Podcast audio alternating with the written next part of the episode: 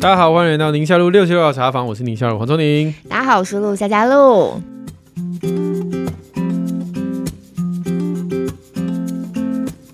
今天的 Q&A 主题就是，我想问一下，露露，你的猫怎么找到的？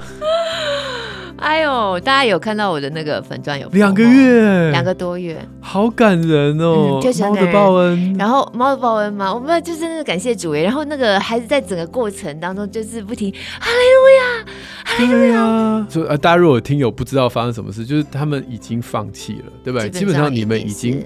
这个猫因为太久了，但实际上我们在家里附近，就是孩子有的时候还是会喊，还是会叫。就我们晚上如果在家里附近散步的话，还是还是会喊会叫。他喊什么？就是叫他名字啊，啊就是听听看有没有动静这样子。对。然后那一天发生什么事情？那天其实就是晚上，我们家先生，我们家爸爸去跑步嘛，嗯、然后就跑跑跑，就绕着我们家附近公园这样跑。那突然他就打电话给我，嗯、他就说他觉得找到琪琪了，然后叫我赶快带孩子过去。嗯、那为什么他觉得那只猫是呢？我不是之前前情提要，现在我们家掉的那只猫，它是就是虎斑猫。对。那对我来说，虎斑猫真的跟路上所有虎斑猫都长一样，要不因为它长在我们家里头，我其实走在路上我也分不出来 哪一只是我们家，所以它其实长得很像，就是一般的虎斑猫一样。然后我就问我们家老公说，为什么他确定说这只是琪琪？他说，因为他就是跑步的时候呢，看到有人在逗猫，他就跑过去，然后瞄了一眼，瞄一眼他就觉得很像，然后他就停下来了，他就回头，回头呢就叫了一声说琪琪这样子，哎，猫有反应，然后猫就靠过来了，嗯、猫就开始蹭他，嗯，那我们家先就摸它嘛。那琪琪跟我们家先生就是互动的那个模式，那个他的摸他的手势，跟他会躺下来那个肚子怎么去跟他绕，怎么弄，就是就是琪琪了。那附近就有一个，因为晚上跑步就还是有其他人嘛，也有散步的民众，这样就有一个妈妈就说：“哦，他看起来。”不像是一般的流浪猫，因为它非常的亲人这样子，嗯嗯、然后说感觉还它饿很久，它车上还有猫罐头，居然就那个路人就拿了罐头来，然后我们就喂它吃。然后同一时间，我们家先生就打电话给我，因为我那时候才下班刚回来，嗯、所以大概八点多快九点了。嗯他打电话跟我说，好像找到了，嗯、然后就跟我说他现在人在哪里，在我们家附近的公园。然后我们家孩子已经全部跳起来，知道吗？对就赶快柜子抓了罐头，抓了那个肉泥的条，这样、嗯嗯嗯、就冲出去。我们就开车就冲出去，然后冲出去我们就拿着一个外出袋，就是把猫要带到外头的外出袋，然后带了一个毛巾，嗯嗯，要把它扛包带这样子，然后然后就冲出去了。冲出去之后。我们就也要确认一下，孩子就跟他互动，然后给他吃罐头，给他吃猫条，就是那个肉泥条，就觉得是，然后我们就确认他的样貌啊，是不是这样？可是真的很瘦，这，就是我要讲，所以他是因为外观已经不太容易辨认，我们就还拿照片去对，然后。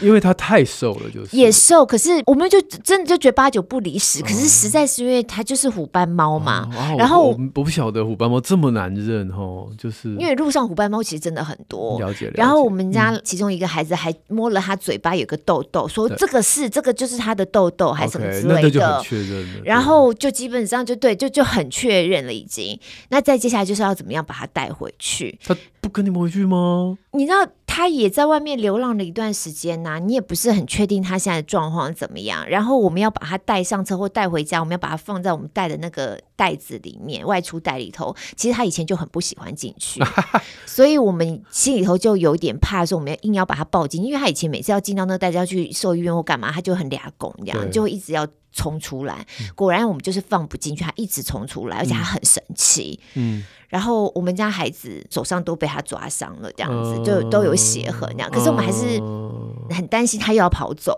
就是会被吓到，很担心他要跑走，然后就赶快问怎么办怎么办。然后朋友就说直接 combo day 这样。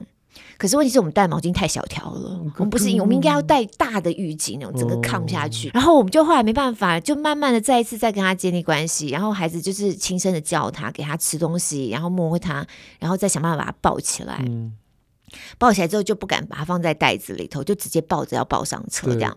抱上车的那个过程也有一点有意思，就是我们家老大跟老二抱着猫，老二抱着，老大亦步亦趋的跟着。嗯、然后我们就很怕他。要跑走，他也很紧张，我们也很紧张。一上车之后啊，很怕他冲出来嘛，我们就立刻把车门关了。果然车门一关哦，他就在里面像子弹一样的乱窜，砰砰砰砰砰这样子。然后第一个反应是赶快把门关上，车子里面当时就是一只猫跟我们两个姐姐，嗯，然后我们两个姐姐就被关在猫 跟猫关在那个车子里，然后看到猫就啵啵啵啵啵，然后我想姐姐们姐姐们还好吗？姐姐们，然后我就一直在窗外面一直在看。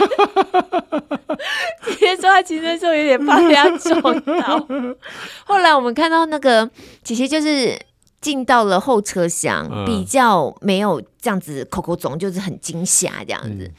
我们就慢慢的确认 OK，我们就赶快上车，其他人就赶快上车把车门一关，因为很怕他跑走。对对。然后我们就出发了，出发怎么办呢？嗯、我们就一路就在想说，我们要怎么样把车库安安稳稳的再把它带回家，因为已经搞了晚上都十点多了。对。我们就实在是不知道要怎么样把它从车上弄上楼这样，而且家里还有一只猫嘛，嗯嗯，然后我们也不确定它的状况，身上会不会有跳蚤或什么都没有处理，我们也怕另外一只猫会有状况。那就一直在车上，我们就在讨论的。然后我就想说，我们赌看看家里附近的兽医院，也是我们常去的兽医院，赌看看他有没有开。十点多理论上是没有开的，可是实在是没有办法，因为我想说，我去了，就算他们没有办法收或没有办法立刻处理，我好歹有一个咨询的对象，就问问看我们接下来应该怎么办。这样，嗯嗯、我们就赌了，就去了。结果真没想到，他的铁门是半关着的，半开半关的，他没有完全关。然后为什么呢？因为呢，有路人捡了一只狗，那狗就是在外面乱乱搜逃家的狗，嗯、那有扫到晶片，有电话号码，嗯、所以他们打电话给那个狗狗的饲主，嗯、正在等狗狗饲主来接，所以他们还没有办法离开。嗯、就在那个状况之下，嗯、我们居然就是堵到了，所以真的是是不是就是一路都感谢主这样子，啊、一路都这么的刚好，真的是感谢主。然后我们就进去，然后跟他们讲我们现在怎么怎么状况这样。后来就他们借了我们另外一种笼子，然后我们才想办法把猫在车子里面把它放到笼子里面去提笼，然后带进到那个动物医院，然后跟医生还有那边人讨论了一下，我们就把它留在那边，隔天他们再来处理，然后再做检查驱虫啊。各式各样这样，然后到了隔天的晚上再把它带回家。嗯、带回家的过程也很，我们也很怕另外一只猫不晓得什么反应。嗯嗯、所以刚开始就是不认得了吗？不认得了，他们以前是抱在一起睡觉，像同胎的兄弟。嗯，对，我觉得是因为我因为太瘦了，不是抱起来不舒服，不是，是因为留在家里的那个，你知道这两个月就是一个独生，哦、对。真的就是爽到，就是肥肥胖胖那个拖的那个肚子，你知道吗？然后整个家里头都是它的，整个家里头都是它的领域，因为猫是那种领域性很强的动物，所以又来了这一个，我就觉得它不高兴。所以我们本来比较担心是琪琪回到家里头的情绪状态，结果后来其实感觉起来比较北宋的是弟弟，嗯、然后比较紧张跟焦虑的是弟弟，嗯，他就一直哈他哈。哈，这样子一直生气着哈他，干嘛回来？对，干嘛回来？就我有朋友说，他的猫语可能说，好不容易把他赶走，下一个回来的。不知道，反正他们就会，你就会观察两只猫，然后我们就会先把那琪琪先关在姐姐的房间里面。尤其第一个晚上，我怕它整个晚上会喵整晚，然后我想说姐姐这样也没办法睡觉，所以姐姐就去跟妹妹一起睡，然后姐姐房间就让琪琪隔离开来。嗯嗯嗯、然后我们就最近就开始慢慢要把它放出来，放出来一点嘛，看看它的状况，这样子就发现那个弟弟就开始，他就会躲起来。会找不到，或者是会躲在以前他不会躲的地方，比如书柜下面啊，或什么那个。嗯嗯。对。然后每次琪琪靠近弟弟的时候，弟弟就会哈他，或就会很警戒。可是琪琪就感觉起来很自在、很悠哉的，然后也不当一回事的，就一样在他面前晃来晃去、拉拉手这样子。然后猫砂也开始用了，就当自己家了。所以我们家有一种这种哇，果然在外面混过的回来，感觉起来见过大风大浪了。就是这个，就是那个浪子回头的小儿子啊。对。然后大儿子就不爽了，嗯，嗯，有一点那个，其实真的就是这个故事，因为我们后来就跟小孩讲生气的这个故事，对，所以我们现在还一边在观察他们的互动。哦，有两个多月，他吃什么呢？嗯，就很瘦啊，然后尤其刚不见的时候是农历年那段时间，大家记得吗？非常冷嘛，所以我们那时候常常祷告，就是希望他能够帮自己找得到一个窝身之处，可以不要这么冷的地方，对。然后反正整个过程就是还是兴奋的不得了，然后一直祷告感谢主，然后他说他们其实都没有停止为这件事情祷告，哇，真的、嗯、没有放弃，对对对，心里没有放弃，但行动上面，所以这告诉我们，除了祷告要恒切之外，就是晚上要去跑步，去跑步，对，而且跑步的时候然后散步的时候东看西看，对对对对对，然后散步的时候要注意周遭这样子。他其实找到的地方距我们家也两公里了，所以算是有点远，嗯嗯、所以我们也不知道他怎么跑到那边去，因为看很多人在网络上面分享文章，就是猫如果不见其距离家也不会太远，两公里算是有一点距离，所以我们也很好奇他到底怎么跑到那里。他看到有人在慢跑，想说，嗯，我的主人以前都喜欢慢跑，在这边搞不好可以碰到。对啊，然后我觉得那个过程很感动的，也包含孩子觉得他们的祷告神真的有听，然后他们就很兴奋嘛，就是。流眼泪啊，就是所以说谢谢你，所以说谢谢你，这样子不停的喊这样子。但是你有没有问过，那这两个多月的这个过程，就是如果上帝就是要让这个美好事情发生，那就早点找到就好了。为什么要两个多月？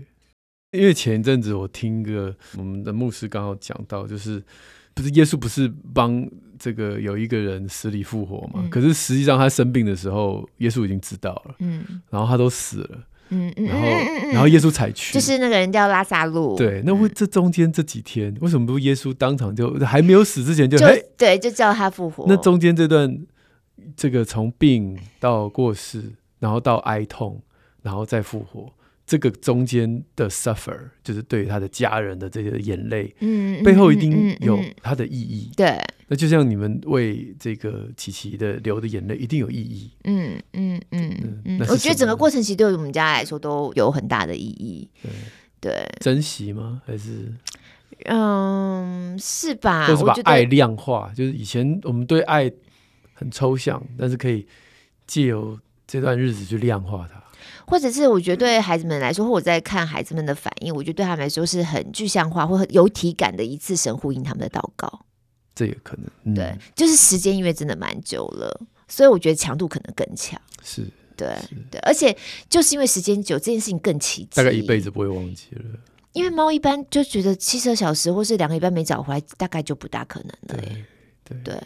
所以他如果在两个礼拜之内找回来的，嗯、可能就会觉得、嗯、哦，本来在两个礼拜之内找回来的可能性就、嗯、对，嗯，要要要要，对，我觉得就是有经历过那个过程，嗯、有难过过，很难过很难过，然后很期待很期待很期待，对。对。对，然后觉得可能大家都说两个礼拜会有会会找回来，会找回来，会找回来哦，没有。嗯、然后你又重新要整理自己的心情哦，然后面对家里头小孩子这么状况，重新去适应，然后重新思考，然后哎，已经都没有再想到说还有找回来的机会了。虽然你还是祷告，然后你那个祷告已经会变成是好像行礼如一的祷告。对对对对，哎，这个答案很棒。对对，就是一个不会忘记的。操练信心的过程，对，然后所以整个过程才会觉得每一个点都好像奇迹的，每一个点都怎么这么巧，怎么这么巧，医院这么晚还开着，怎么这么巧，爸爸跑过去会看到有个人在逗猫，对对，爸爸是每天都在那个时候练跑，也没有也没有，而且实际上爸爸那天晚上一度被我阻止，叫他不要跑，他练跑是为了要参加我们的追火车吗？因为他其实主要为了二二六要比二二六嘛，哦、自己的二二六，所以他都还是要有固定的。这不是为了追火车，追火车那里程对他来说，其实所以反而是因为追火车，因为他隔天就要追火车了。啊、我跟他说：“你明天就要追火车，你今天不要跑了吧？这么晚了。啊”他说：“他今天还是去跑一下，就是跑一下这样。对”对对，所以这个奇迹我也有参与一部分，因为追火车。对啊，要不然理论上，你会不会你隔天要追火车，你就讲说今天晚上不用跑了啊？因为反正明天早上会要跑嘛。追火车好玩吗？追火车好玩吗？问你啊，我 OK 啊，我没有那么热跑过，真的很热，真的很热。我上一次去跑追火车，我就觉得天啊也太凉，而且实际上因为我追火车跑第一棒嘛，嗯、我从车上下来的时候，那个顿时感觉是我我怎么没有把外套带着，很冷呢、欸，这样子，嗯、我没有想到这么凉，嗯，所以我第一棒跑的时候，刚开始要起跑的时候，其实有点凉，可是起跑的时候已经知道今天会热了，因为阳光已经出来了，对，对，而且我们第一棒就是很好，因为我们有大半的路程，嗯、呃，五公里大概有。可能将近三公里哦，嗯嗯，在那个草岭旧草岭隧道里面，啊、所以本来就不会晒到太阳。对，呀跑到你们就热死了。对啊，各位大家应该知道，我是去年十月才开始跑步，那时候已经蛮凉了。你那时候就是为了台北马的时候对啊，嗯、所以从来没有在那么热的时候跑过。嗯嗯嗯，对，所以一开始有点剉，想说，哎呦，这么热，那要怎么跑呢？现在在问人来不及了吧？对我们来说，这真的是一个很大的，对啊，嗯、你们都这样很大威胁，我觉得。然后那个追火车不是都有变装组？对啊，哇塞，我看那些变装组真的要命。我路上看小说也不热吗？今天超热哎、欸！大家身体太辛苦了吧？对，然后妆都花了。对，然后那个 主办单位在颁奖之后说：“你怎么维持脸上这个妆？”因为他们扮好像有一组是扮演这个扑克牌吧？哦，我有看到那一组。对啊，嗯，就脸上都要画黑桃啊、红心啊，然后白白的。有穿呢、欸，有穿，对，啊有穿啊，嗯、超热的。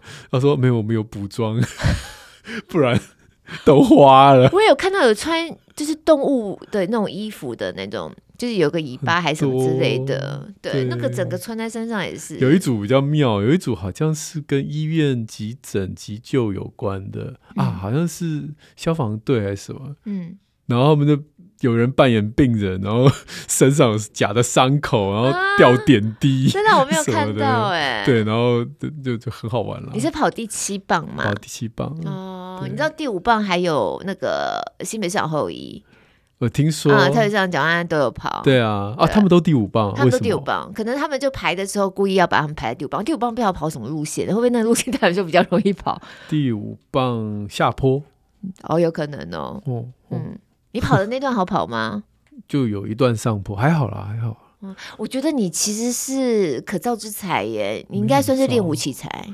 嗯，真的吗？嗯，真的，真的，真的。跳舞的舞，是真的，真的，真的。你不要放弃，就是也不需要太 push 自己，但是如果维持住跑步的话，其实你以后应该会跑出非常好的成绩。Yeah, 我非常看好你。这，这句话在去年之前跟我讲，我从来不会相信这种事。是不是？其实现在你就觉得好像有机会吧？也没有啦。真的吗？你几次跑下？而且你说你从去年十月到现在才半年呢、欸。哦，对啊，我才跑这次才跑五点四而已。你是说里程吗？对啊，可是你也已经跑完一个半马啦。嗯，台北马至少也是半马呀。对，现在已经可以有那种嘲笑别人的感觉，就是因为一开始冲出去的时候，我就看到一堆人刷我卡，啪啪啪啪啪啪这样。对对对。然后我想说，糟糕，这么厉害吗？但看他们的步伐，应该是菜鸟吧。所以一开始没办法控制速度，哦就是爆冲这样子。对，果然到上坡上坡之后，我就跟他们 say goodbye。是不是？他们都在走路。对啊，你看你还跑波耶，后继无力。好啦，没有啦，这个就是才跑两次嘛，就在那边自吹自擂，实在是不好意思。但是真的追火车是一个很好玩的活动，好玩啊，而且好漂亮。跑到那个福隆那个海边，一看心情真的很好。嗯，就它沿路的风景真的很有特色。嗯嗯，对，我们好像也会做一个小影音吧？啊，真吗？你应该有人帮你拍吧？我因为我旁边是我老公嘛，然后那时候 Apple 就说我们到时候来把它发一个小影音好了，所以。他就有叮咛我这样子，就叫我老公跟我一起跑的时候，可以帮我拍一点东西。哦。我以为已经发完了，因为你跑了。就各位，露露跟她老公没有留下来等我们。所以，我们到后来什么合照啊什么的，真的很抱歉，其实很 想，可是因为礼拜天真的搞对，因为他那个整个七棒下来到最后一棒有点没有重点，是因为我们夫妻俩都出来跑了。我们通常跑这种就是一早就出来跑，然后跑完之后回去，小孩差不多起来。对对。但如果要搞到中午的话，等于家里都没有大人。嗷嗷待哺。对对对。又有一只刚捡到的猫。哎，对耶，那个时间点确实是哎，才捡到猫两天而已。不行不行。对，所以那天真的是就拍谁？有有，我没有做你的大头。我后来才知道，居然还有旗子。我想说，为了那旗子，应该叫我老公自己先回去，我要留下来。不知道，真是的。对啊，我看到很多企业也都有去玩追火车，因为感觉好像只要一两个强棒，其他就是陪着跑。他就是养成你这个团体里面有这种大家一起，那叫什么革命情感？革命情感。对对对。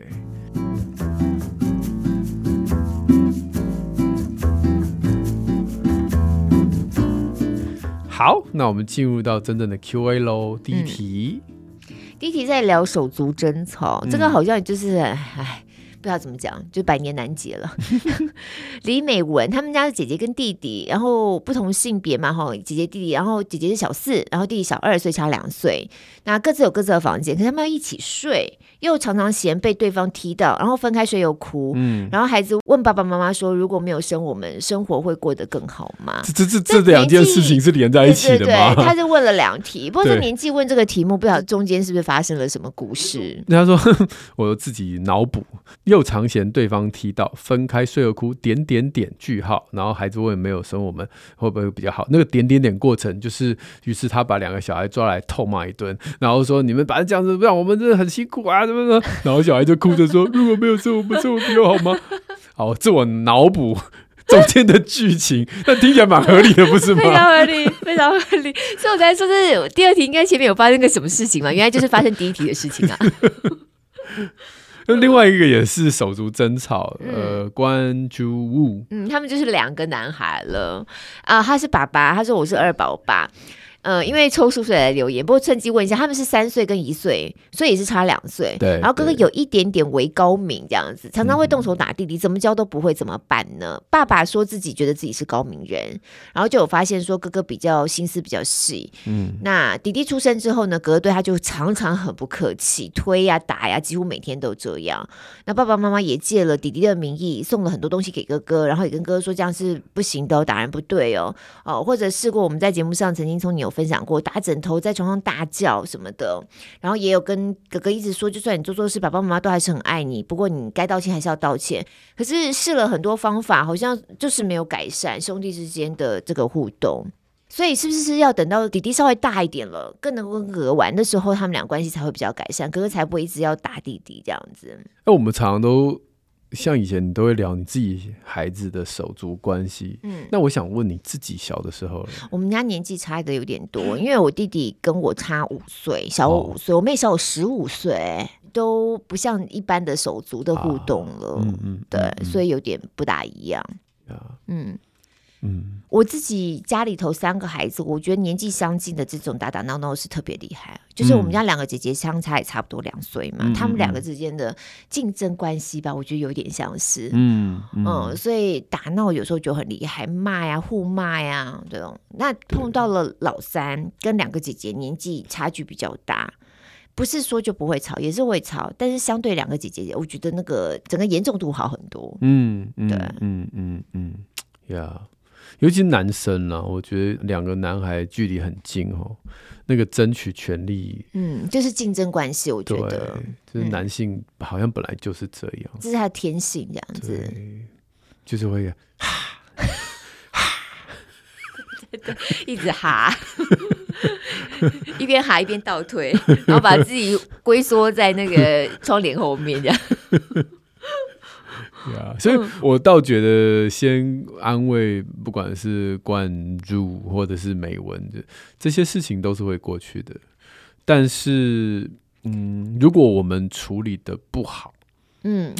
加深他们之间的裂痕，那这件事情会不会过去，我就很难讲。哎、欸，你让我想到阿尔杰上次上节目讲的，啊、就是他们从小手足关系，其实妈妈就是有一点没有处理好，以至于他们长大之后，对、嗯、那个裂痕一直都在。嗯嗯，所以像我看到有很多的家庭里面，关键会在于那个父母的领导风格。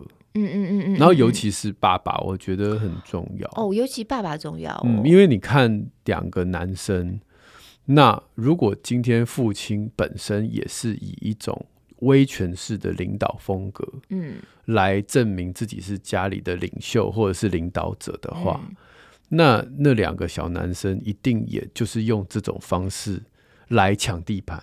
来占权力，嗯、来表达他在家里这个有说话的。你讲的都好原始的生物本能的感觉哦，啊、因为你这形容我都会套在我们家那两只猫身上哎、欸。对啊，嗯。但是如果我们人就是跟动物不一样，就是我们的领导风格不是只是权力的斗争、权力的象征，或者是威权式以上对下这样的话，嗯，嗯那这个领导风格理论上就可以感染到。你的孩子就是我，虽然想要在这个家里有发话权，甚至有占有这个不管什么样的物质啊，空间啊，哈，东西啊，玩具啊，哈。可是我有另外一种处理的方法，嗯。不用动手，不用动脚，不用以伤害别人而达到自己的利益。嗯嗯嗯嗯，对啊，我觉得这个比较是形而上，比较大家可以思考的啦。可这就是最难的耶，我觉得这是最难的。像我们家我们那个最大的那位，他就是蛮爱惹妹妹的。嗯嗯，他也有跟我坦诚，他说不知道，他就是很喜欢去惹他们，他也控制不了自己，就把他们惹这样匹配给他，好像就 很有成就感，还是什么之类的耶。对。对啊，所以我觉得小孩之间互动有时候好难，像你讲的这么理想化哦。对啊，但是手足之间开始冲突，有各种处理的方法。就像刚刚冠主讲的，就是我们之前节目都有分享，我今天不想再重复了。对，其实我们之前分享蛮多的，但是我觉得除了那一些技巧之外，我们自己可以做的事情，反而是想想我们是什么样的领导者。嗯，我在我的书上就《安心做父母》那一本有特别提到领导的风格，就是父亲的领导，因为我特别把父亲那一张框出来。你这个父亲不管家里头的孩子是什么性别，是不是？因为你刚刚还特别讲，其实儿子嘛。对，就是说，比如说爸爸的领导风格有愿景型、有权威型、有关系型、教练型、民主型、进度型。那有这么多的型别，就跟职场上面的老板是一样的。真的。哦，你的老板只有一种威权型吗？你的老板如果是关系型的？而且是不是有一种复合的？就是说，他同时就是关系型，同时答对了，答对，就是说，呃，根据我之前引用这一个，也是其他这个丹尼尔高曼的书吧，他就特别强调说，如果你能够在这六种型别里面，哈，然后可以呃灵活的运用其中三种。以上的领导风格，嗯嗯嗯，那你基本上就是大企业 CEO 等级的领导者。就只有一种的话，就是相形见绌嘛，嗯、就是就就只能左支右绌，对对，就是就是没有办法，嗯、因为你这一种就是人家不喜欢你，那就离开了。嗯嗯嗯。可是如果你能够，比如说我对于一个需要关系型的这个员工。那我用这种关系的方式，让他知道说我跟你是一个一起奋斗的伙伴。嗯嗯嗯嗯、那对于教练型，有些人他就想学东西，嗯、那。我就教你，我就带你，手把手带你。嗯，或有些人他就想要自由，嗯、他希望能够是民主型。哎、欸，今天这个是我们大家是一样的权利，所有事情都共同决议投票。嗯，好，或者是有些人他不喜欢事情突然之间改变。嗯，那我们就是进度型，你只要按照这个进度啊，一个一个完成，嗯嗯嗯、其实我就不管你了。嗯嗯嗯、那这都是对于不同性格的人，你可以带出的风格。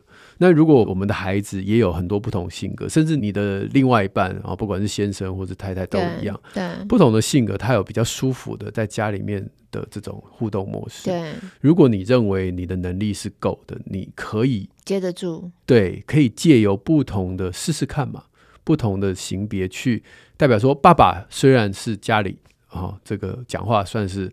有权威的人，妈妈或也有权威的人，但我们不是只是一个那样无凭无据，就是你我讲了你就照办，嗯嗯、就听就好，而是我用这种方式让你感受到舒服。嗯，好，那家里的哥哥、家里的姐姐，因为年纪比较大了，毕竟他懂得比另外一半多。你知道那种连五年级就嘲笑四年级，四年级就嘲笑三年级，一定都是这样。我们国二都在笑那个要大班的那个，我说你拜托好不好？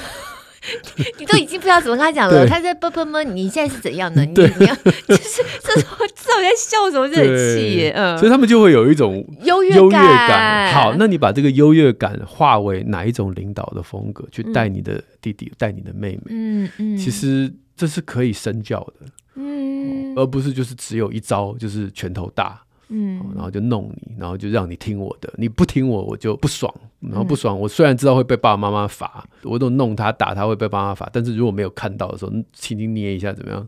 就是那种冲动是很难，尤其我说我刚刚说男生，因为很难控制那个冲动。他有的时候是我被爸爸妈妈罚没关系，你也被罚了，我就开心。对啊，对对啊，所以。为什么我们说处罚这件事情在家里面的动能里面不能是唯一一招？嗯，因为处罚基本上就是威权的领导风格的手段嘛。是是，是，因为我有处罚你的权利，但你没有处罚我的权利，对不对？你的孩子能够处罚爸爸妈妈吗？不行啊。嗯，所以这件事情其实就是一种威权的手段。那不是说不能做，我只是说这只是其中一种性别。嗯嗯，那其他的性别呢？嗯。不过我觉得手足之间的相处，爸妈在对应上面，真的跟孩子自己本身的年纪很有关系。对，你说刚才讲到那两对，一个是小四跟小二，一个是三岁跟一岁。小四跟小二绝对看得出领导风格，三岁跟一岁那个就一岁大没办法。对啊，所以我说三岁跟一岁这种小小孩，他们在互动上的逻辑跟那个比较大的完全又不一样。三岁就是他是不是感觉有安全感跟被同理。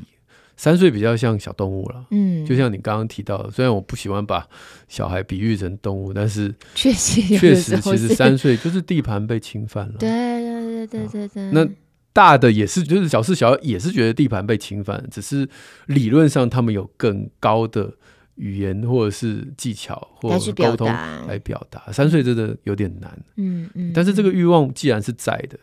那我们怎么样去让他被满足、被安全？像我刚刚今天就提到，没有要提到技巧了。像我之前有提到说。自己有自己的百宝箱，自己有自己的安静角，或者是自己有自己跟爸妈的独处的时间。对对对，这都是别人不会打扰的。即便一岁的小弟弟、小妹妹来，都可以被爸爸妈妈制止说那是哥哥的玩具，那是哥哥的空间。嗯嗯嗯，这是哥哥的时间，我们先不打。即便你哭，但是没有办法，我是站在哥哥这一边。这些技巧在在我书上都有写，或之前你节目也都提到。对对。但我只是要想说，爸爸妈妈自己有没有把自己成为一个家里的 CEO 这样的角色，然后去学习新的领导风格。我其实我最近读圣经很喜欢一句话，就是耶稣讲过一句话，他说：“我来是为了服侍人，不是为了被人服侍。”对对，耶稣他是有那么多门徒的人，然后 就一堆人跟着他，他是一个领袖。但他讲的话是：“我是来服侍人，不是为人服侍。”这就是另外一种领导风格。嗯嗯嗯，仆人是领导好像有这句话。对，对，所以你看，像那个圣经里面的笑话，就是耶稣的门徒的妈妈还跑来跟耶稣说：“哎，我的小孩以后可不可以在你的一个在左边，一个在右边？当你那个对不对？副总裁，对对对？在天堂的时候，哎，帮我们安排一个位置。”对。其实这才是在旧思维，就是我要一个好位置，我卡个好位置。嗯，但是其实耶稣说我的领导风格不是这样，你搞错了。嗯对。那这是不是我们可以要很辛苦的？对，我们是不是可以往这个方向去看待自己？嗯嗯，对，嗯嗯。这个你知道吗？你讲到这边呢、啊，虽然你没有直接回应，但刚才这个李美文她不第二题会问说，孩子问如果没有生母，生活会过得更好吗？我觉得三号你其实回应他的问题了。对，因为或者是生活，但是另外一个是生命。那你觉得你生命有没有像这样的思考，嗯，跟像这样的学习的历程？其实很多我自己都是因为。你做了爸妈之后，然后看到孩子这个生命跟我们之间的互动，你才会有到那个层次的去思考。你说真的，少了孩子在我们的生活当中，你会轻松很多啊，一定的，因为你少了太多事情了哦，然后开销也轻省了很多，可以都用在自己身上，不要花在他们身上。你从这个角度想是一个，可是你说从生命当中可不可以让自己能够更深的去思考？或是学习，学习成为不一样的领导者。对，对，我最近也有一些要跟大家分享，就是我孩子现在也青春期了嘛，嗯哦、那我有时候传简讯给他，我说：“哎，今天有这样这样这样的事情，那你如果可以的话，也可以一起来，或者一起做，或者是你的决定是什么？”你说青春期孩子这样已读不回有没有？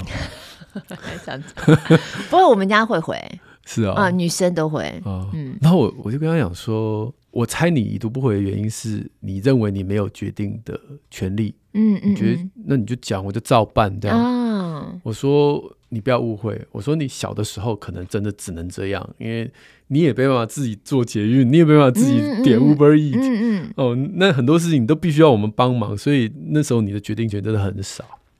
但是爸爸妈妈现在。都知道你已经是青少年了，你有很多事情是可以自己做的。对，所以我们现在抛出来的东西，你你的想法是什么？你可以说出来的。对对对对对，你可以告诉我你的计划是什么。然后然后我补一个，我说，但是千万不要期待你给我们的方案，我们就一定照单全收。你要有那个给我们一个，就是 meet us halfway，就我们跟妈妈，我们都。对你的方案，我们会做一点调整，啊，你不要玻璃心。对对那调整不是否定你，而是我们的方案你不喜欢，你的方案我们也不喜欢，对，就是那个过程，啊。那我们可不可以在中间？我说这个，我们随着不同年龄，你会的事情越多，你提的方案越 feasible，越有执行的可能，我们就讨论就会越有默契。嗯嗯。然后我记得我儿子他回答我说：“我有这个权利吗？”啊，哦，对啊，我我说有。啊，他说我知道了。然后之后他就是回你很多，没有了，没有了，就是看之后吧。嗯，对啊，我其实他心思是很细腻的。嗯，我只是想要借由这个经验跟大家分享说，当你的青春期的孩子已读不回的时候，或是讲什么就，因为我门诊常常有些妈妈来，就是你看就这样，就这样气死了，我那种就是经常气死，就在我的面前直接抱怨。嗯嗯，嗯，孩子在现场。对啊，孩子就是常有那种没有，no，没有，没有，没有。我觉得那种叫做消极的抵抗，嗯、就是反正我说了也没用。对，那我不说总可以吧？嗯，那我不说，你又说我那个已读不回，或者是就是不讲话。那我说了，你又不理我，那这个整个过程其实是很挫折的。嗯、但是爸爸妈妈如果今天真的像我是很怕我孩子误会说我是没有弹性的人，所以我就跟他讲说，随着你长大，我们之间会越来越多是可以照你的意思做的。那你不要用你小时候的经验去看待现在的我们的关系。对对，对，因为小时候你真的什么都不行，你就给我听话上车，不然你是要怎样？可这就是一个过程呐、啊。对啊，他这年纪到了，我们当然应对的方式就会有改变啊。对啊，对啊，对啊。嗯，不过我觉得现在科技吼，大家还是适时的使用。嗯、我自己是觉得在亲子沟通当中，就多了一个方法可以沟通。呀呀呀！有的时候用。Line 上面就是文字上面的讯息在传的时候，像贴图，我就觉得蛮有意思的。嗯，你有时候有一个搞笑贴图，突然之间那个气氛上就缓和下来了。嗯嗯，嗯，那那有时候面对面可能会发生冲突的那个亲子之间的对话，一个点要哦，可是你透过贴图，而且又好像就又可以过了那种感觉。Yeah, yeah, yeah, yeah. 我前几天就是我们家反正就发生一个事情嘛，然后我们家姐就很气这样子，然后就冲进房间爬，然后就把门锁了哟。我们家是不准锁门的，她就把自己关在房间里，然后我就一直跟她说：“你开门，我们谈一谈。”对，好，我也没有要骂你，我也没有要生气，但是我们谈一谈。我花了很长时间才终于让他把门打开。可是在那过程当中，我就突然想到讲到科技，我就说：“那你要怎么样你才愿意开门呢？”然后我就听到 Siri 的声音。反正就是语音的声音，他讲、嗯、我死都不会开门，我死都不会开门。很抱歉，我死都不会开门哦。就他当时在那个情绪里头，他又不想拉下脸跟我讲话，他就变了个方式，然后用语音的方式讲，就觉得好笑。对啊，又想笑，觉得。对啊，还蛮有意思的啦。嗯、可是那些我们家孩子，我们的孩子比较大一点点了，所以会进入到下一个阶段。但真的这样想想，有的时候亲子之间沟通，反正就是与时俱进嘛。对，嗯，跟姐姐说，现在不止 Siri 哦，有非常非常多的软体，还可以变情绪哦。它有你把一句话输入进去，它可以变成我死都不会开门跟。我死都不会开门，给我 有各种不同情绪的说法哦。烦哦，然后妈就说：“哎、欸，你刚刚用什么软体跟工人？” 完全就岔题了。那个 app 超多的，哎，好好笑。好，下面这个哈就是比较专业了。他在问孩子的 tics 的问题，嗯、他说他很想把孩子丢包。嗯、他说我们的节目是现在我们那个昵称可能不见得是他当下的情绪，对对对，可能是上次留的，要稍微说明一下。很想把孩子丢包的妈妈，但这一次不一定。他说呃，他们夫妻都会固定听我们的节目。那想要问的是，而他们家儿子现在是小二，然后是在一个多月前呢，发现有明显眨眼的现象，开始之后。过了一两个礼拜就有声音了，嗯嗯嗯的声音，嗯、那也录影下来，跟这个医生有确认，就是从你好几次在节目当中分享，我们一般都觉得是妥瑞嘛，不过你是讲叫 tics，、嗯、那观察了一年，然后又看了你的卫教影片，嗯，然后就去确认自己的生活，说哦，也没有给他新增什么样的饮食的调整呐、啊，也没有什么特别的事件呐、啊，嗯、所以想要问你说，出现抽动的状况的孩子有多少比例？在多久时间内会好转？有多少比例会恶化？然后会会变得更复杂的抽动？那压力这个部分到底要怎么跟孩子一起探究？因为孩子不懂什么叫压力。那现在跟孩子之间的关系是好的，互动是好的。然后他也觉得说，哇，等待的过程当中真的很难熬。那除了多跟他聊天、多运动，不要太过去专注在他抽动的行为之外，还有什么可以做的吗？嗯其实会 tick 的一些孩子都是心思很细腻，自我要求高，对，嗯，对，所以不要说有压力，生活就是个压力，真的。上学要维系人际关系，要维持老师对他的要求，对，各式各样啊。所以我我想这是很合理的。尤其现在这种非常多元的社会，嗯，不像以前就浑浑噩噩的上学，然后一堂接一堂，然后也不太需要跟人家 维持太多的这个互动，就下课了。嗯，所以从这个角度来讲，我有的时候觉得这个社会真的把我们的人逼到有点过头了啦。嗯，我的确有这种感受。是，那呃，身为父母，我们自己。可以先把自己的生活上面的压力先，因为我们的压力也会显露在我们的表情上，而且很不自觉。对对，嗯、有的时候我们很努力的强颜欢笑在跟孩子讲话，努力的强颜欢笑，但其实尤其看得出来，对啊，那种高敏感的孩子他看出来。对呀，所以我想先爱自己一点，我觉得不要焦虑，先让自己啊、呃、能够有一个很平静。安稳的心，哦，被爱的感觉，然后有充足的力量去看待这世界上各种不确定性，然后用这种比较平稳、自信、优雅的态度，在我们的人生当中，你的孩子就会看到。嗯嗯，那我觉得那个会比强颜欢笑，或者是说很努力的，哦，他又 tick 了，我不能有任何反应。你知道 tick 家长有时候压力很大，嗯，他说这个声音其实还蛮恼人的，但是我就 不能有任何反应，这样，嗯嗯，呀，这这个太压抑了，真的太压抑了，嗯，哦，而且我觉得抽动症真的是，他就是来来去去，所以蛮多抽动症的孩子就是高敏的小孩吗？嗯，对，我大概就分成两大类，一类是高明的，一类就是吃零食吃到 呛掉，哦、用呛的词不太好，嗯、但是就是就吃太多零食。后面这一类就是你只要把它的化学物质拿掉，其实就好很多。嗯，那前面这一类真的就是它会反反复复，有时候呢就不自主的啊，比如说快要分班了，比如说小二接下来要小三要换班，有时候想到自己要跟自己熟悉的老师或同学分开，然后不自主就嗯，声音就来了。所以他第一题问有多少比例会好转，有多少比例会恶化，这真的没有办法回答哦。光是这个问句就知道妈妈有多焦虑因为他就很担心自己孩子最后变成就是你知道，网络上面有一些比较严重的拖累。嗯嗯嗯，我认为啦，这不是一个好现象。就是当我们在做疾病的卫教的时候，我们应该不要老是用这种恐吓式的。就会加深大家的压力。对，因为其实我们焦虑，我们主要去做妥瑞的呃介绍。假设有一些卫教，一些卫教里面，主要是希望大家在社会上的人的眼光，或者是在学校里面的眼光，不要给他们有特殊的这样的一个对待。嗯嗯，我们应该是很正常的看待，每一个人都不一样。然后在公共场合有人发出声音，我们应该很接纳他。嗯，应该是这个角度。但是看到的人都会想到，我的孩子要是就是那个人，嗯，那就整个歪掉了。我们这这不是这样啊，不是这样，对，就是对话对象其实不是你，不是，而是社会大众。对。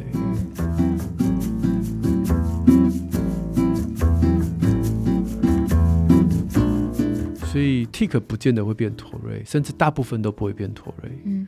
Tic 跟妥瑞我还是搞不清楚差别在哪，就是严重度啦。哦、其实妥瑞的严重度、声音、动作、时间、哦、年龄，我觉得这都是放入考量。哦，所以你不觉得这件事情有点奇怪吗？就是说，它又不是新的疾病或是新的问题，嗯、为什么这几年特别特别特别特别多人都把它拿出来讲？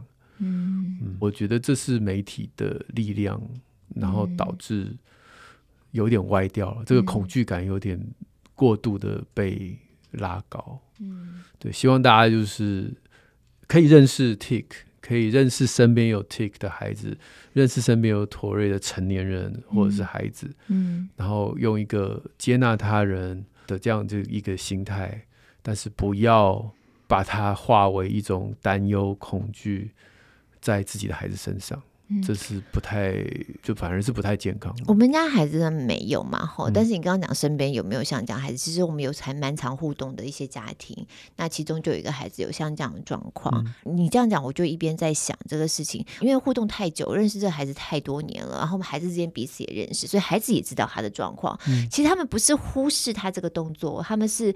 就把它当成是一个正常的状况，对对对，所以有的时候那个孩子就像你刚刚讲，有时候就会有。然后我们当然也不是每天都知道他们家在干嘛嘛。他突然有的时候，你就知道说，哦，他可能最近有一点压力，或者他最近生活上面可能要考试，或要什么什么。然后我们家小孩就说，哦哦，对对，就是这样，这样。他们就是就是这样，他们也不会去刻意假装看不见，对对，对，也不会做个动作。然后所以我觉得那个相处起来就真的变成是很自然的，对，然后去接纳那。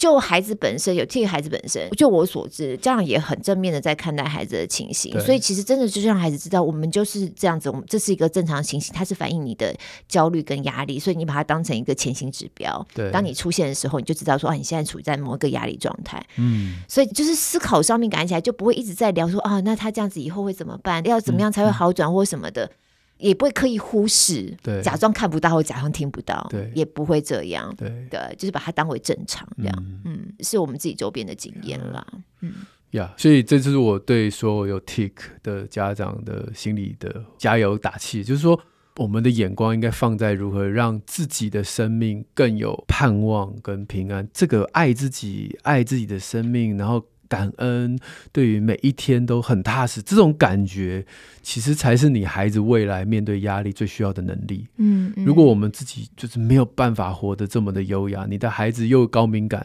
他一样会把这样的一个不确定性、不安全感去投注在他自己面对的困难上。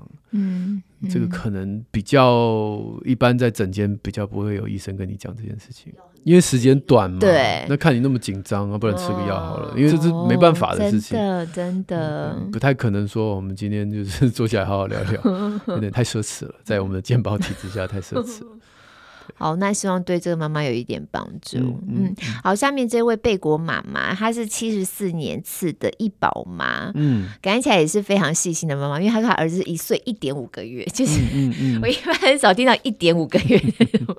然后听我们节目嘛，可以让新手妈妈不要太紧张了。这样，那他是有两个问题哦，一个是想要问说，我们尤其在讲牙齿矫正，然后就在讲到说，即便是宝宝也最好每天用牙线。我觉得你真是牙线非常大力的这个是啊倡导这样，没错。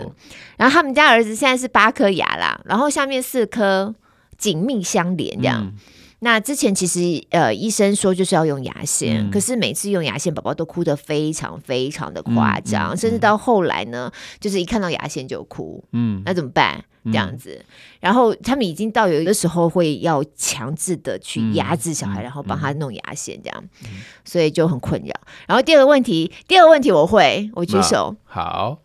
第二个问题，他说要帮宝宝戒亲喂了，因为宝宝呢晚上睡觉一定要喂，然后半夜起来呢就要亲喂，很困扰，宝宝戒不掉，这样那怎么办呢？到底要怎样他才能够不要亲喂就可以再次入睡？嗯嗯，你不是会吗？我会。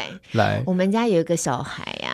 就是轻微到两岁，我真的是要疯掉了。而且我这种上班根本不可能在他旁边 stand by，随便抓就有了。对，所以他基本上没有喝什么东西，里面空空了已经。他就是一个人肉奶嘴，他只是需要一个安抚而已。以前呢还觉得方便，因为宝宝如果在旁边，他要塞他塞他就睡了。然后其实我睡我的，你知道有时候久了你也习惯了，所以你也没什么感觉。可他后面真的觉得好。好烦哦，然后胸前要挂一个小孩，真的说有多累就有多累，尤其已经两岁了。嗯、我就试了很多方法，我觉得最后一招最有效。嗯，买黄连，我很便宜，大家你就去中药行干嘛？你就买小颗的那种胶囊，买个两颗其实就很够用。其实我基本上觉得一颗就够用了。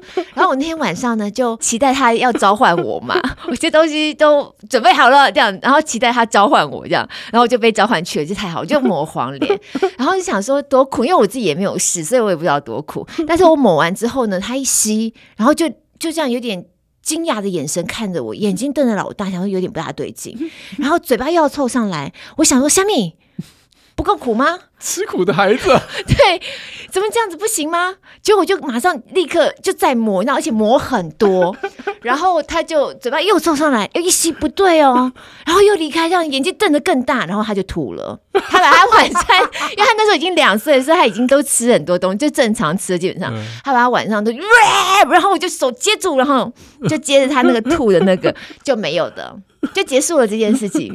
哦耶！然后就说坏掉了，妈妈内内坏掉。了，三天不理你，没有，他就觉得坏掉了，他只要看到我就说坏掉，坏掉，他就想坏掉了，坏掉了，整个吐哎、欸。然后呢，就是我了，我想、嗯、哈，不吃了。真的不用了，突然间失落了起来。对，因为太快了，突然间就失落了。各位，除了黄连，还有保洁店，还有心理咨商。对对对，心理咨商需要是不是要准备好一条大毛巾？对，接着就没有了，结束。好啦，哎、欸，两年呢？哎、欸，我门诊有到三岁多四岁的呢。这个我真的是没办法哎，那真的是看人，有些孩子就超依恋的，这样也没办法嘛，涂黄连也没办法。有些孩子涂黄连，涂黄连都还是要，他就生气啊、哭啊、尖叫啊，那怎么办？哦，他当天晚上就不睡啊，那就再试个两天呢？不，他当天晚上能，你怎么安抚他？哦，当天晚上总是会睡的呀，对啊，就盯嘛，盯一天嘛，然后隔天再盯一天嘛，对，隔天再盯一天嘛，那盯多久？就大家看谁比气长这样，有啦有，的确啦，十四天，但是不用骗他了，就你可以不给啦，就不见得每个小孩坏掉隔天就不来哦。可以，你知道我们家那个啊，嗯、他就吃苦瓜，他是我们家三个小孩子唯一一个吃苦瓜的。这么小小孩吃苦瓜，现在想想是不是有一点 有一点影响呢？嗯 回到我们的话题，就是 其实是如果妈妈真的受，就我觉得刚刚露露讲，就真的是这样，就是看妈妈是不是受得了。对，妈妈如果觉得还好，其实就不用戒。啊，如果有人跟你说什么牙齿会怎样，的确，那就赶快努力的涂氟，好，定期的这个，尤其三个月你就涂一次。那么这样的话，你的孩子牙齿可能诶就不会有什么事，然后你也可以不用戒这样。但如果说你今天是真的像露露受不了，那你用任何方法，其实你再撑两个礼拜，大概差不多两个礼拜，它就可转移到不管什么方法，对对对，就转移到其他的东西上。嗯，比如说安抚巾或者奶嘴，或者你哎，你小孩那时候后来转移到什么东西上？没有哎、欸，啊，好像就没有哎、欸，大拇指也没有吗？也没有。嗯，怎么这么成熟？睡前看晚间新闻。对啊，好像就过了，就是对。对，通常一般孩子就可以转移到别的东西上了，娃娃或者是什么的。嗯，对，所以我们就是有两个礼拜的时间要准备一下耳塞，因为可能真的就会会一直挨这样子。不是有一个，就是妈妈到了时间到自己就躲开这样，或者跟小孩分房。这是另外一个做法。就如果你们家可以有其他照顾者的话，嗯，那么就是要睡觉的时候，你就不只是不要在那个房间，是不要在那个家。嗯嗯。对，那比如说爸爸就抱着孩子出去，说妈妈真的不在，厨房也没有，浴室也没有，呃，每个房间都没有，很抱歉，今天就我跟你这样。嗯，那孩子就被迫的要接受新的入睡仪式。嗯，对，然后等到这一切都很顺利的时候，再让妈妈加入到睡前这样子。嗯嗯，所以我想这个是可以看我的书啊，安心做父母，里面也有这个，有有有有接夜奶这样子。OK OK，那就是只是提醒大家，第一个晚上如果有些真的真的无法控制的孩子，平均会哭四十多分钟。平均，所以大家忍耐一下。是不是一个先天气质会让这个阶段的过程容易或不容易？对，对，什么样气质容易，什么样气质不容易？就高敏感哦。嗯，对啊，第一个晚上哭四十几分钟，嗯，那但是第十四天平均只有哭八分钟。那我们那个黄连一次解决，它就是低敏感。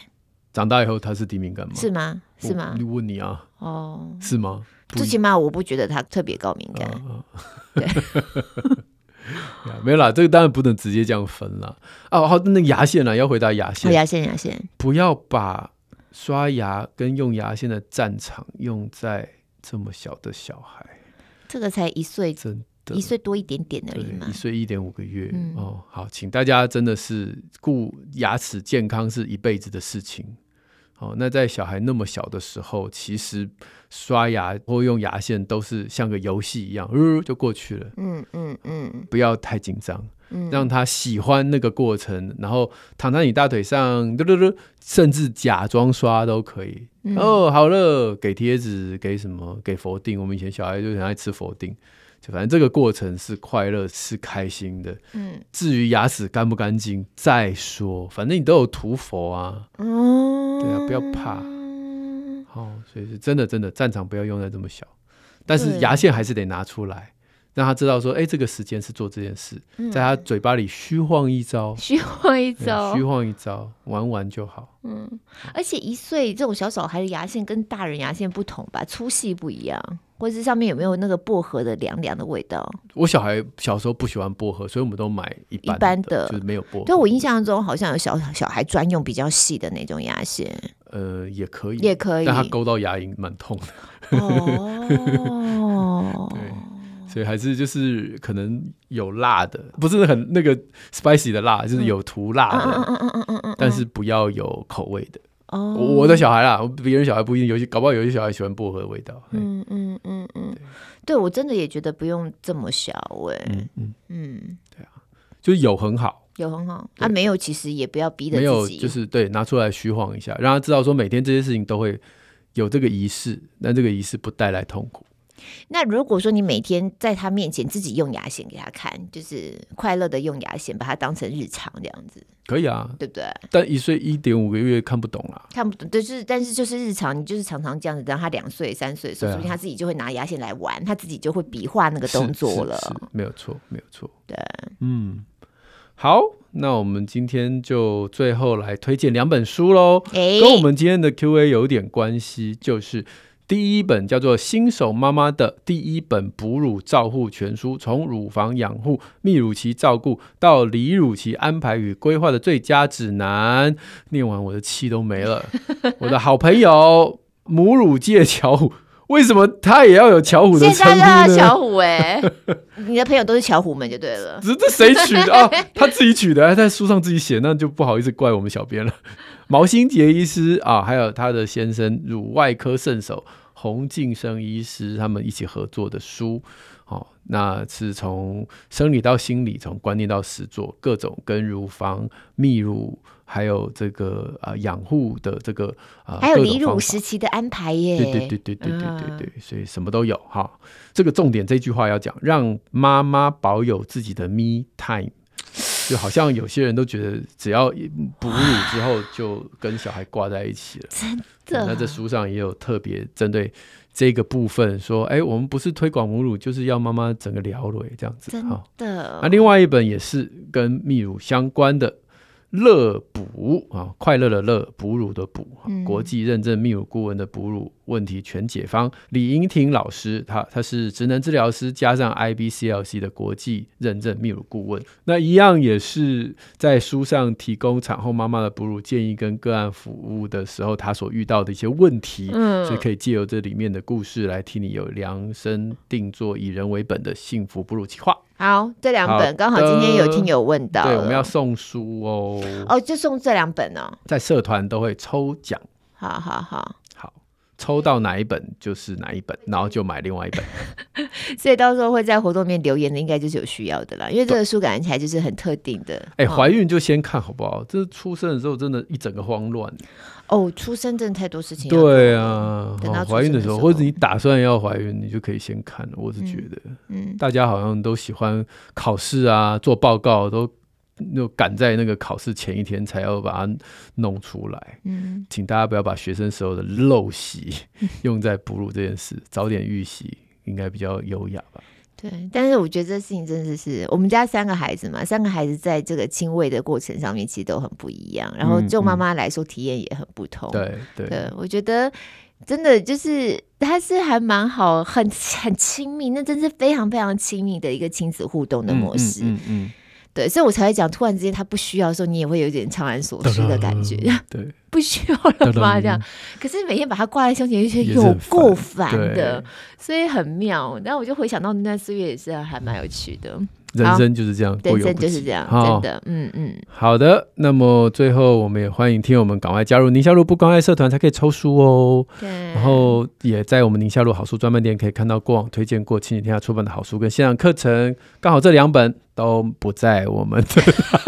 所以 大家就只好要去抽。这两本只能抽书。对 对对，好的。嗯、好，那嗯，这段时间我要特别讲，在最后的时候，这段时间非常感谢大家对我们家琪琪的关心，因为那个我在脸书上粉砖上面有 po，那时候琪琪有找到，就我发现哇，大家都真的很关心，恭喜声不断。而且我印象当中好像还有一个，应该是我们的听友，他就说他们家听了我们那一集，就我在讲到琪琪不见那一集，然后听了三遍，然后他说他立刻把这个好消息告诉他们家小孩。哇我想说，真是让大家也一起担心了，实在是不好意思，所以也非常谢谢大家这段时间关心。港湖区的朋友们不用再找猫喽。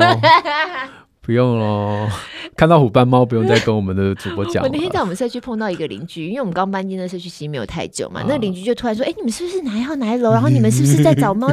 我一直有在帮你们看，我说找到找到，他说：“哇，好开心哦！”我想说：“哇，真的很谢谢大家。”真的，而且刚搬来就人家就帮你一直找猫，对，不好意思，这个邻居。我们家猫现在全部一律都挂上 AirTag 了，对，赞赞。好，那朋友们如果用 Apple Podcast 或 Spotify 天花板五星赞一下。许愿池持续开放当中，我们就下礼拜三空中再会，拜拜。